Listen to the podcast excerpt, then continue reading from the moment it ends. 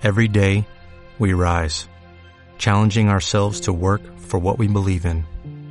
At U.S. Border Patrol, protecting our borders is more than a job, it's a calling. Agents answer the call, working together to keep our country and communities safe. If you're ready for a new mission, join U.S. Border Patrol and go beyond. Learn more at cbp.gov/careers.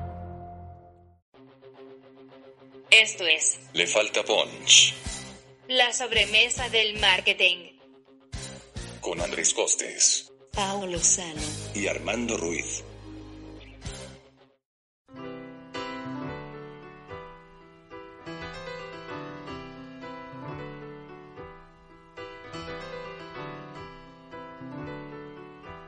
Hola, ¿qué tal? Bienvenidas y bienvenidos a Le Falta Punch, el podcast de marketing de a pie. Eh, bueno, esta ocasión tenemos un, un gran invitado que es Luis Vadillo, que ya había estado con, con nosotros en, en Le Falta Punch. Bienvenido, Luis. favor que me haces al decirme que un gran invitado. Bien, pues en, et- en este episodio de, de- de Le Falta Punch vamos a hablar de... Eh, estábamos platicando antes de grabar sobre, pues, eh, todas estas eh, cosas de marketing de a pie que están haciendo empresas de todo tipo, de, todo, de todos los tamaños, y que pues, están enfocadas en, en algo que a lo mejor siempre se nos olvida, ¿no? Que, que el marketing muchas veces tiene que ayudar a las empresas a crecer y muchas veces esa, ese crecimiento tiene que pasar por las ventas, ¿no? Entonces, hoy en día, pues muchas empresas dicen, a ver, yo tengo un restaurantito, yo tengo una fonda, yo tengo, yo vendo artículos, ¿cómo vendo? ¿Cómo me mantengo este, en el juego? Y estábamos platicando de que, de, de que hay muchos ejemplos de empresas que han sabido utilizar la tecnología o, los, o las herramientas que tienen, ¿no? Sí, aquí el punto de partida es que la gente que no se dedica a, a- a digital y tiene cualquier negocio, la pregunta clave es ¿cómo vendo más? ¿Cómo vendo más con, eh, con las herramientas digitales? Y luego no lo pregunta así, sino antes de, antes de este episodio, eh, Pau decía, eh, algo clásico que, que, que, menciona, que mencionan es, oye, dicen que las redes sociales funcionan, ¿cómo le hago para vender ahí? Oye, dicen que WhatsApp, ¿cómo le hago para vender ahí? ¿No? Entonces, la gente o el público quiere que su negocio funcione. Ya, o sea, ese es como el punto de partida. Ahora, ¿cómo hacemos o cómo podemos ayudar a ese público a que, a que funcione? ¿Cuál, ¿Cuál sería el paso uno? Pues yo creo que tendrían que definir, número uno, quién les compra y por dónde les compra, ¿no? Porque hay mucha gente que dice, no, pues la gente, yo me pongo eh, aquí en la esquina y la gente va y ve". bueno, pero la gente te- eh, que te compra, ¿por qué lo está haciendo? Eh, eh, hace rato platicábamos de, por ejemplo, estas señoras que tienen una fonda o que entregan comida para, para los bodines y que pueden tomar pedidos por WhatsApp y ya nada más es ven y los recoges. Eso, de alguna manera, de una manera muy rústica, si quieren, es, es el, el básico del e-commerce, ¿eh? Sí, totalmente, totalmente. Es que definitivamente para... No tiene que ser Shopify y comercio electrónico, no tiene que ser... eh, eh, ¿De qué vivimos nosotros? Vivir dos cosas. De unir una que puede de alguna manera satisfacer nuestro- encontrar los canales o las herramientas Oye, son Amazon. Casi no Creo que me estaba cortando. No se cierra la puerta. se teletransporta. Ahí se escucha mejor. Ya, ya te escuchamos mejor. Pero no te, no te entendimos nada. A ver, otra vez. Podemos comenzar de nuevo. sí. A ver, voy a, voy a, voy a, voy a, entrar de nuevo con mi idea a ver qué, qué, qué parece. Les decía que el comercio electrónico definitivamente no es Amazon. El comercio electrónico no es Shopify, no es tener un carrito de Magento, ni mucho menos. El comercio electrónico consiste en vincular la oferta con la demanda. Y la vinculación se hace a través de la tecnología, pero la tecnología se puede utilizar a nuestro favor. Eh, recientemente mi hija cumplió un año y compramos su pastel a través de Instagram. Vimos un pastel en Instagram muy bonito, le escribes por mensaje directo, le depositas, no tiene una pasarela. Es más, me entregaron el, pedido a través de una mensajería eh, de esas de, no quiero decir nombres ni para hacer publicidad, pero una, una paquetería de ese tipo Uber, de las paqueterías, y el comercio electrónico sucede sin la necesidad de tantas herramientas. Claro, si eres una empresa que tiene 500 productos, pues sí deberías de replantearte a tener una plataforma de ese estilo, pero si es una empresa, negocio pequeño, pues deberías de sacarle provecho a lo que ya tienes y a lo que ya sabes. Está muy bueno. Sí, por ejemplo, eh, eh, en estas semanas vi que, eh, sobre todo Didi Food, Rappi no tanto porque factura, pero Didi Food sí, se acercó a changarritos, a, desde puestos de la esquina y eso, para que pudieran ayudarles con sus entregas. Entonces, ya, ya, ya se está hablando de, pues marcas están buscando soluciones y, y quién se las puede dar, ¿no? Hay, eh, hace rato en una plática que, escuché en la calle, una chava que vende eh, joyas y perfumes, dice, pues ya subí mis cosas a internet para vender. Entonces, pues, ya, están buscando este tipo de soluciones, ¿no? Sí, sí, todo depende de, de saber en qué, creo que justo lo dijiste, ¿no? Armando, de saber cómo te compran y entender cuál es la dinámica que tienes con, ese público. Y así como el ejemplo que puso Luis, eh, pues en Instagram pones fotos de tus pasteles porque creo que es natural, ¿no? Que estén, que estén ahí si es un pastel bonito. Y toda la transacción se realiza de una forma muy, ¿cómo llamarlo? Como muy orgánica, tal cual, ¿no? O sea, no se necesita una pasarela de pago, ni que estás vinculado a un banco, ni absolutamente nada. Creo que herramientas como PayPal hasta el clip es súper fácil. Con el clip este que bajas la aplicación a tu celular, ya puedes aceptar tarjeta de crédito y no tienes que hacer así como una ya está súper registrado y con toda la cosa terminal bancaria. Creo que también otro, otro tema que, que está ahí con esta gente que no era, ¿cómo llamarlo así? cuyo negocio no era digital y que pues a fuerza se va a tener que convertir a, digital por, por la necesidad de de este nuevo contexto que tenemos ahora, eh, va a estar buscando, va a estar buscando en línea información sobre cómo aprender más, ¿no? Y aquí metemos otro tema sobre nuevas formas de aprendizaje, porque sabe que si va, no sé, no puede ir a una escuela a tomar un curso de cómo hacer negocios en línea, entonces va a estar, va a estar buscando en línea. Y la pregunta que quiero hacerles es, ¿ustedes qué le recomiendan a la gente para no caer con falsos expertos? Yo creo que a, veces tiene una, eh, un consejo que me, que, me dio una amiga hace una semana es ustedes pónganse a, a, investigar los conceptos clave de lo que de lo que ustedes hacen para saber qué van a pedirle al diseñador o qué le van a pedir al equipo que trabaja con ustedes. Y también pedirles como referencias, ¿no? Portafolio, casos de éxito, porque hoy en día cualquier vato llega y te dice, te hago las redes sociales. Y te puedo eh, hacer las ventas y todo eso, pero, oye, ¿cuántas veces no hemos eh, tenido casos de, de empresas que tienen al, al, cuate que les hace las redes y al cuate le vale gorro si venden o no, ¿eh? Nada más, nada más que tengan ahí toda su presencia en redes y ya. Exactamente, acabas de dar en un tema muy interesante, Armando. Mira, una página bonita, maravillosa, te puede costar desde dos mil pesos hasta dos o tres millones de dólares, ¿no? Bueno, hay casos de 32 millones de dólares, una demanda muy reciente en Estados Unidos. Pero eso no es más que un pedazo del camino. Lo más importante es poder lograr esa vinculación con la audiencia. Decías tú hace rato, sí, ok, vendía jugos y ya no está esa audiencia, ya no pasa por ahí, pero si conoces a tu público, si sabes a quién le vendías jugos, la siguiente tarea sería encontrarlos en Internet. Y para no encontrar falsos profetas, mi recomendación sería que te capacites, cuando menos que sepas lo mínimo que sepas lo básico y trates de entender esos conceptos. Yo quisiera recomendarles y aprovechar el comercial para decirles que la Asociación de Internet, en conjunto con la Secretaría de Economía, está lanzando un proyecto que se llama De Atiendo por Internet, que va dedicado principalmente para pequeños negocios que justamente se encuentran en un momento complicado en relación a la cuarentena y que busca capacitarlos. Y me parece muy interesante porque busca capacitarlos en las cosas concretas. Y, en lugar de que nosotros le hablemos de Payment Getaways, este, a ver, no, Los temas son cómo enviar los productos a los hogares de mis clientes, cómo lograr que me pidan chamba desde casa, cómo hacer para que me encuentren mis clientes en Internet, cómo usar las redes sociales para promover mis servicios y cómo vender mi mercancía en línea.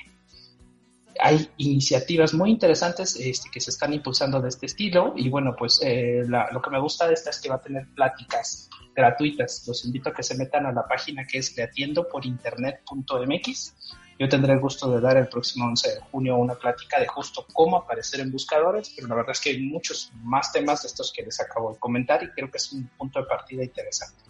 Otra vez es, te, perdón, te atiendo por internet.mx. Le, le atiendo por internet. Le. Es más coloquial, un poco. Y, de hecho hay, hay, un punto muy importante porque ya hay conocimientos. O sea, la gente ya puede buscar conocimiento, muchas veces no saben por dónde y, pero todo está a un par de toques de distancia, pero muchas veces no le sacamos el, máximo provecho al teléfono, ¿no? ¿Cuántas personas ustedes conocen que tienen el iPhone carísimo y nada más lo usan para, para Facebook y WhatsApp, ¿no?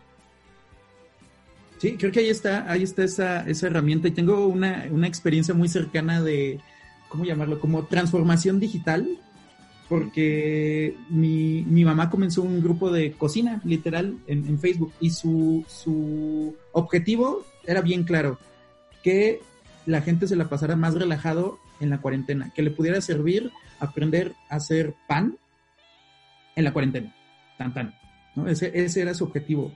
Logró en, en, tres semanas o cuatro semanas juntar 800 personas, 900, ¿no? Las, las primeras 50, 70, pues eran un círculo cercano y los demás pues empezaron a llegar de recomendados, de recomendados y, y ha sido eh, toda una experiencia porque justo ellas, eh, eh, mi madre empezó a buscar información sobre este, el funnel de ventas, cómo crear contenido. Y entonces ella empezó a hacer este ejercicio de investigación para saber cómo, cómo, cómo hacerlo, ¿no? O sea, porque mucha gente tiene más ganas que conocimiento y creo que es un gran punto de partida y esas ganas les hacen buscar nuevo conocimiento. Y creo que esta, esta, esta oferta de, le atiendo por le atiendo por internet. Es correcto, le atiendo por internet.mx. Solo precisar que lo que dices, Andrés, eh, eh, los 700, 800 miembros de ese grupo llegaron de manera orgánica sino una pauta publicitaria. Yo amo las pautas publicitarias y quien diga lo contrario, díganme cuándo nos agarramos a golpes y con mucho gusto. Pero cuando el contenido es lo suficientemente bueno, se pueden lograr ese tipo de cosas. O sea, pregúntale a quién logra 800 likes en una fanpage con cero interacción. Aquí estamos hablando de un grupo, algo diferente, sin un peso de publicidad, ¿no? Entonces, creo que ahí es donde el público reconoce el valor de las ideas.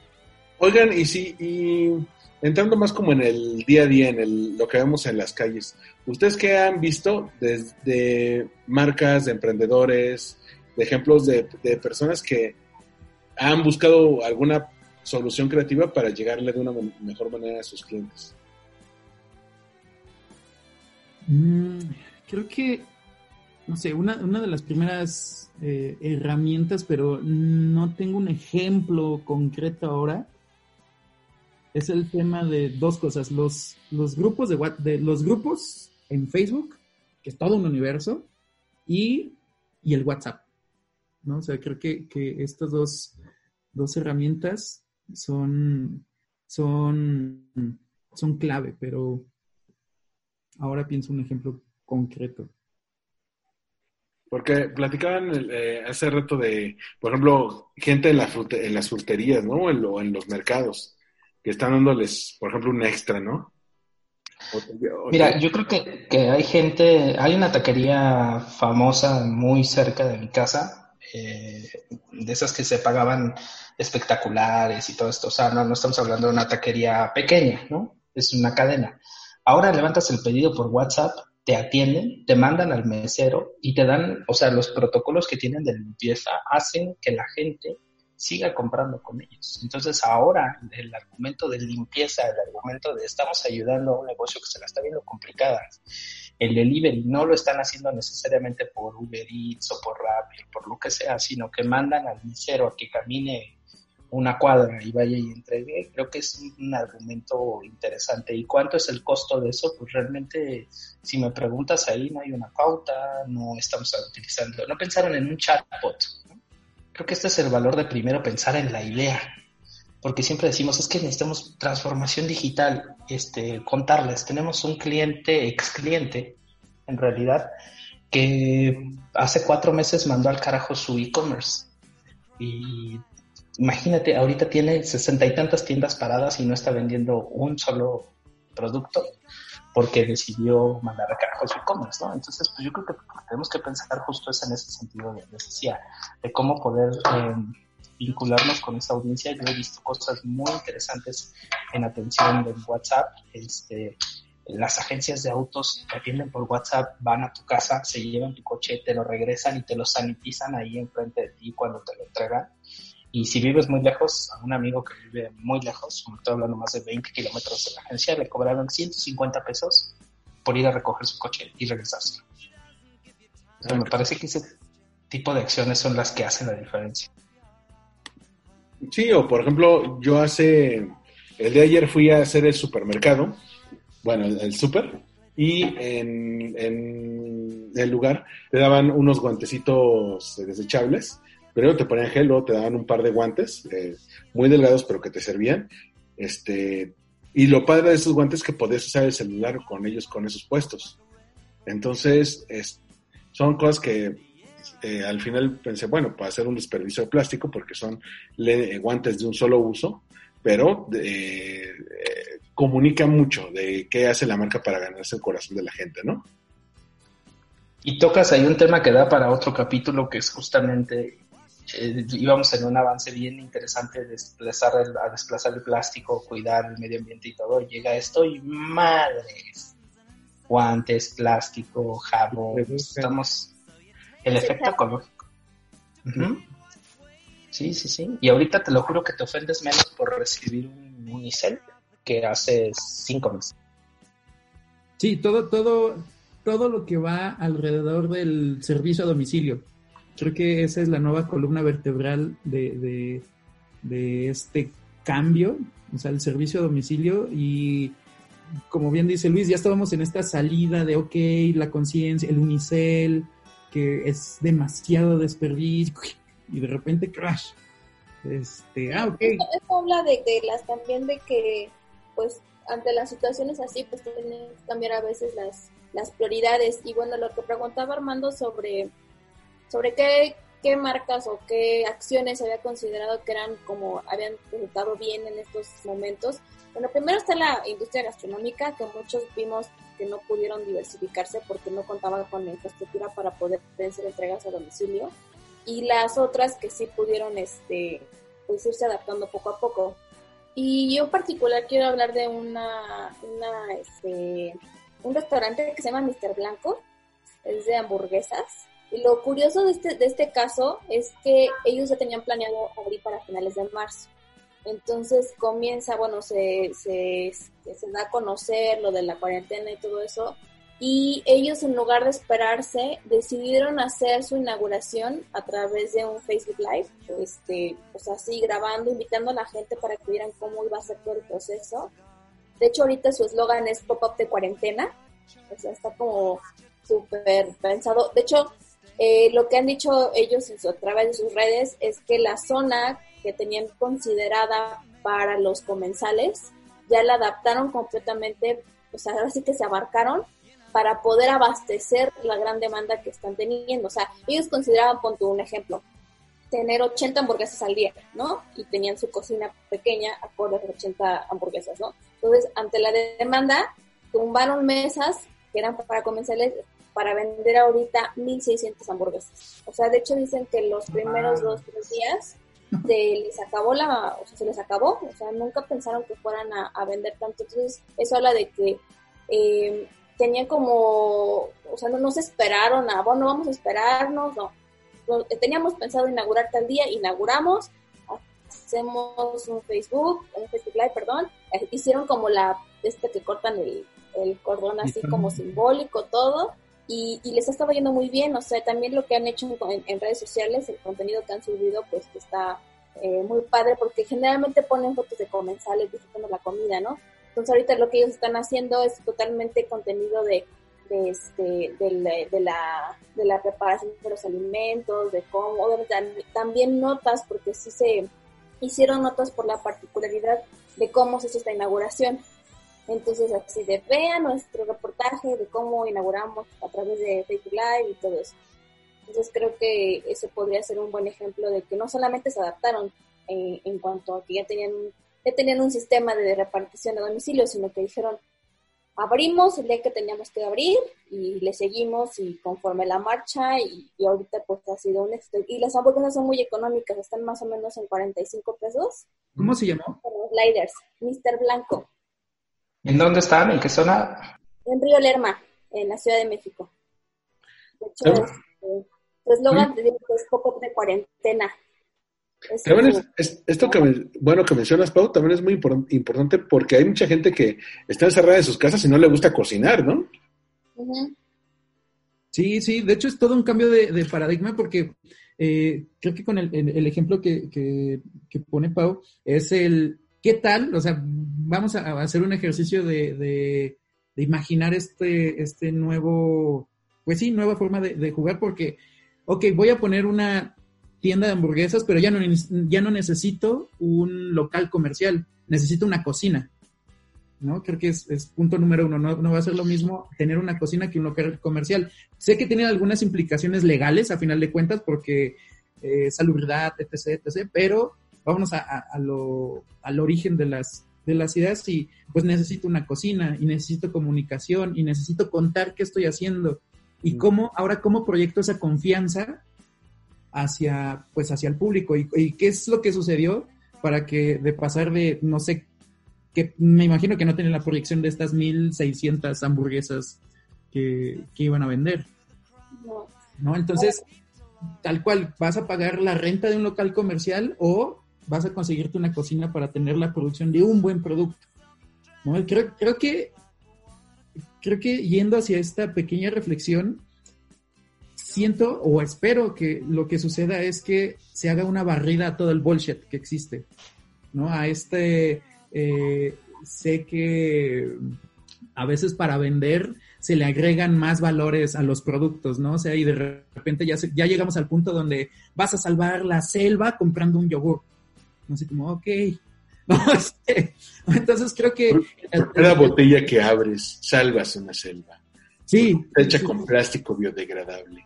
Y, creo que ese camino nos llevó a, creo que un gran cliente de este podcast que ha sido Hershey's, a este de vas a salvar la desigualdad social dando un chocolate, ¿no? Así como que el tanto mame, y creo que también fue el, el origen de este podcast, tanto mame nos llevó a, a, ok, neta, yo lo que quiero es una hamburguesa. No sé bueno, o lo, o lo, que hizo HM con el famoso Conscious, donde tú llevas ropa vieja y usada para, para que la reciclen y te dan un cupón, pues realmente es para que sigas consumiendo más. Pero no, no te dicen este qué se hace con todo eso, ¿no? Sí, creo que ya tengo un, un ejemplo. No es exactamente de esta situación, pero es, siento que es una forma nueva de, abordar a los clientes y es un mix porque no es una marca grande, pero es, creo que era SEAT, SEAT y Volkswagen. El chiste que es, hay un canal de YouTube con el nombre de un vato, de un chavo, que él es ejecutivo de ventas de SEAT y de Volkswagen. Y él así con su teléfono, y literal se ve porque se ven los reflejos del auto, toma su teléfono abre un Jetta y dice, mira qué bonito está este Jetta, tiene, y te hace una reseña del coche súper fácil, súper sencilla, y este, y, cierra siempre con el call to action de, y recuerden que yo me llamo fulanito de tal, este es mi WhatsApp, y a donde quieran yo les muestro el coche. o sea, él, él tomó la iniciativa de hacer su propio contenido y a final de cuentas el, final es vender un coche, o sea, él lo que está buscando es vender un coche, sí, la marca, sí, todo, pero se quitó de temas, tomó su celular, abrió el coche y da su, da su reseña y tan tan, y se acaba. Y a final de cuentas es, es contenido, yo lo había encontrado porque estaba yo en etapa de buscar un coche, tal cual. Y así como, como me, lo topé, así te topas a, esta oferta de contenido. Y él, y por eso les digo que es, que es un mix, porque a final de cuentas sí es una marca, pero es un beneficio para, para él, para el ejecutivo de venta. Y es creación de contenido, si queremos verlo así.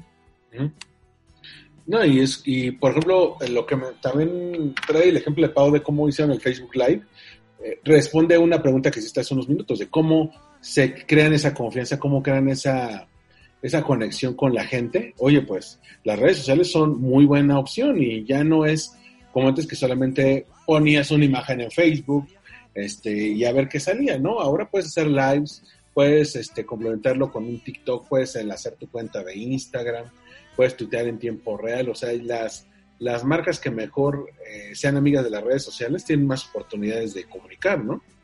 Creo que es la oportunidad de la autenticidad, creo yo. Creo que es esa gran... Me, me, gusta esa, esa frase, la oportunidad de la autenticidad, pero creo que tenemos que volvernos a que los productos y los servicios cumplan lo que prometen. O sea, que si es el blanco más blanco, verdaderamente sea el blanco más blanco y dejarnos de todo ese bullshit que está alrededor de, de formas que la gente no usa para hablar. El rapidísimo, güey, nadie dice rapidísimo. Entonces, este, creo que deberíamos de, ese momento de la autenticidad lograrlo. Y creo que mucha gente lo está haciendo y lo que me da mucho gusto es que lo están haciendo curiosamente, creo que de manera más sencilla los negocios más pequeños que los más grandes. Los grandes a veces se vuelven un elefante que se mueve más lento. Y les voy a contar el, caso de, una empresa que se dedica a hacer ventas por internet, mandó a 500, 600 colaboradores a su casa a hacer call center de manera remota desde su casa. Eso explica muchas cosas, ¿por qué me siguen llamando a las 7 de la mañana? Correcto. No, no, no soy yo, no es mi cliente, no nada. Una empresa manda 500. Un cliente mío que tiene un call center muy grande no puede mandarlos y es muy grande y no puede mandarlos porque no está listo tecnológicamente, porque no creen en la gente, porque su modelo de negocio está basado en que haya un monitor, una persona en vivo que los esté monitoreando. Entonces, negocio más pequeño, y estoy hablando de 500 personas, que no es pequeño, se están moviendo más rápido que los grandes. Y eso creo que es una oportunidad. Vamos, yo no estoy peleado con los negocios grandes, de hecho la mayoría de mis clientes son de medianos a grandes, pero creo que es una oportunidad para decir, a ver, si tenemos, la, tecnología tiene una ventaja muy cabrona. El mundo sin tecnología es lo que tienes físicamente, ¿no? Entonces, si eres dueño de una enorme cantidad de tierra, pues probablemente le puedas sacar provecho y pues si tú no tienes tierra, no tienes ese espacio, ya te jodiste. Pero la tecnología, al generar conocimiento, la ventaja que tiene es que yo, desde mi covacha, puedo estar programando la nueva aplicación que le va a hacer competencia a la que me digas, a Rappi, a Uber. Entonces, si es conocimiento, que sí se necesitan recursos para lanzarlo, o sea, también decirles a las pymes que no van a poder hacer esto gratis, es mucha chamba, mucho trabajo, pero tienes capacidad de competir en las grandes ligas. Y eso ahora es el mundo. Sí, creo que es la, la parte de toda esta situación que es parejo, o sea, literalmente es pues parejo, así seas grande, chico, mediano, independiente, lo que sea, a final de cuentas es parejo, así, o sea, así mismo cerró eh, la fondita como cerró el Puyol. Pero ¿sabes también qué pasa? Que las empresas pequeñas tienen eh, mucho más margen de maniobra para implementar cambios porque no tienen que pasar por tanto organigrama por tantas políticas o tantos eh, tomadores de decisiones para que se apruebe un cambio. Entonces, al ser pocas personas, o a lo mejor son empresas familiares o startups con que fundan amigos o un solo prenur, pues las decisiones se toman de una manera muy fácil, ¿no? Entonces, si bien es un, problema que afecta a todos, también hay que ver cuál es la capacidad de respuesta de, eso, porque hemos visto casos, por ejemplo, en retail, que se tardaron uno o dos meses en decir, pues me voy a e-commerce, ¿no? Sí, sí, justo como decía Luis, ¿no? Al final de cuentas, luego los grandes se vuelven este elefante gigantesco que para dar la vuelta necesita preguntarle a 30 personas.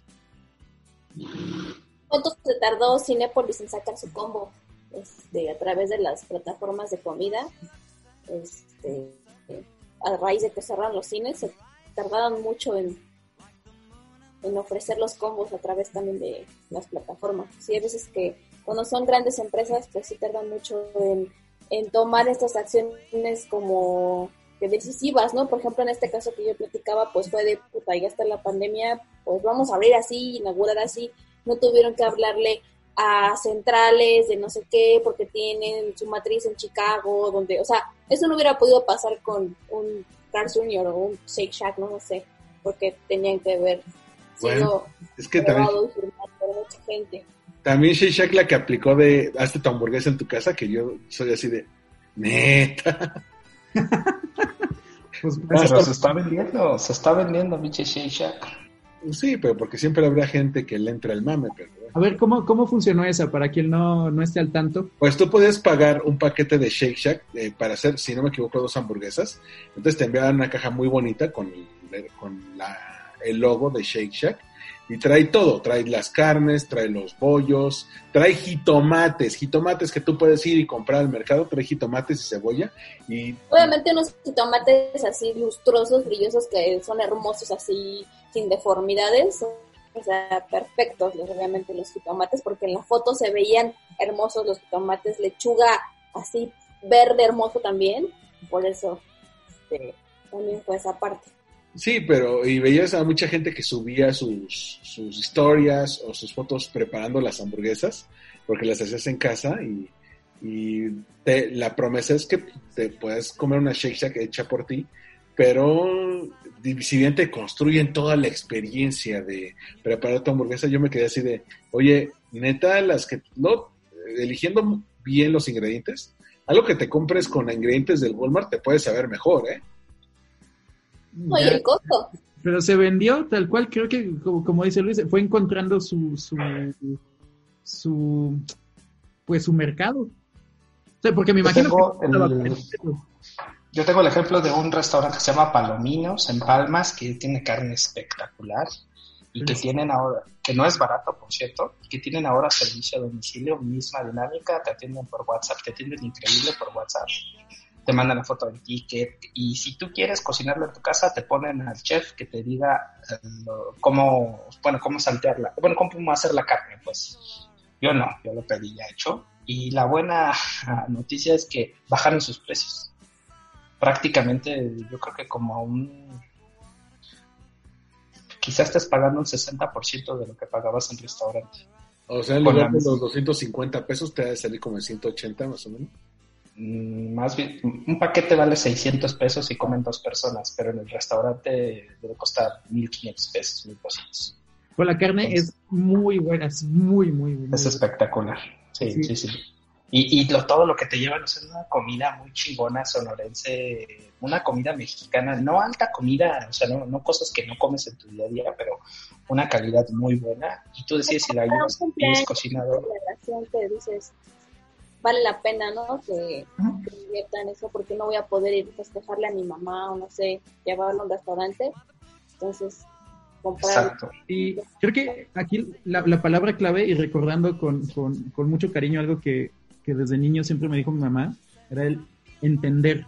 Creo que eh, además del tamaño de, las empresas, organizaciones o, negocios, la palabra clave va a ser entender, así como entender qué está pasando, qué le está pasando a, tu negocio, qué le está pasando a tu modelo, a tus clientes y, y sobre eso actuar. Porque a veces, pues sí, sucede este ¿cómo llamarle? Esta paradoja de tengo que hacer algo, tengo que hacer algo, tengo que hacer algo. Pero necesitas entender antes de, hacer y de actuar y de poder ejecutar. Entonces creo que una de las palabras claves es entender qué está sucediendo y por eso el piso está más o menos parejo en el sentido de pues no hay un manual, ¿no? O sea, no existe eh, en un mundo donde todas las, las campañas se, se dividían en ok, vamos a hacer Navidad, después 14 de febrero, después viene 10 de mayo, después viene verano, después viene regreso a clases, ahora el buen fin y otra vez Navidad, y así año por año, y ahora ¡pum!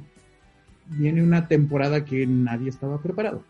Entonces a cada quien le toca aprender y, darse sus propios, ¿cómo llamarlo? Pues sí, como sus propios aprendizajes. Rascarse con sus propias uñas, yo creo. Sí, sí está, sí está eh, ¿cómo llamarlo? Interesante todo este, todo este rollo. Y creo que da para, para que podamos hacer un episodio de cada categoría de negocio, porque nos da para un episodio de restaurantes. Sí. Este, eh, por ejemplo, florerías, este, lugares de regalos, ¿no? Este, ropa. Digo, La industria turística también, todas esas empresas pequeñas que se encargan de hacer pequeños tours y que te llevaban a pueblitos mágicos y la playa y todo eso, que eran como en grupos. Ahorita ya cuando están eh, planeando regresar en octubre, septiembre, ya están poniendo que ya van a ser grupos más reducidos, que no van a subir los precios, que van a ponerse a la distancia. Entonces también sí, este, pues todas esas industrias que están teniendo que reformular su estrategia. Sí. Y creo que eso también va a ayudar a, a, como lo platicábamos en el principio, este tema de enfocarte en el producto que estás ofreciendo y que cumpla lo que estás diciendo, porque siento que, y esto puede ser un balazo en el pie, pero siento que la industria turística es de las que más te, te tiene letras chiquitas, por así decirlo. O sea, de la que más siempre, siempre, siempre vas a pagar más de lo que, de lo que estás pensando en un tour, en el avión, en el hospedaje, en absolutamente todo el journey. Vamos a, ponerle este eh, guajolotes para que no se escuche el nombre de las marcas. Remember the NDA, remember the NDA. Este, pero sí, la, la- la industria turística es como de, de- sí, a la gente le gusta viajar, pero hay, hay muchos, mucha, ¿cómo decirlo? Mucho producto que no tiene la calidad suficiente la- con la que se vende, pues. Sí, y van a tener que, que ir replanteándose los estándares, cuáles van a ser los productos que busca la gente y, también en la parte emocional, qué espera la gente de las marcas y cómo le puedes entregar lo que esa persona quiere, que no, que no va a ser necesariamente lo que tenías antes, ¿no? Muy bien, pues muchísimas gracias a todos y a todas por habernos escuchado. Esto fue Le Falta Punch, el podcast de marketing de a pie.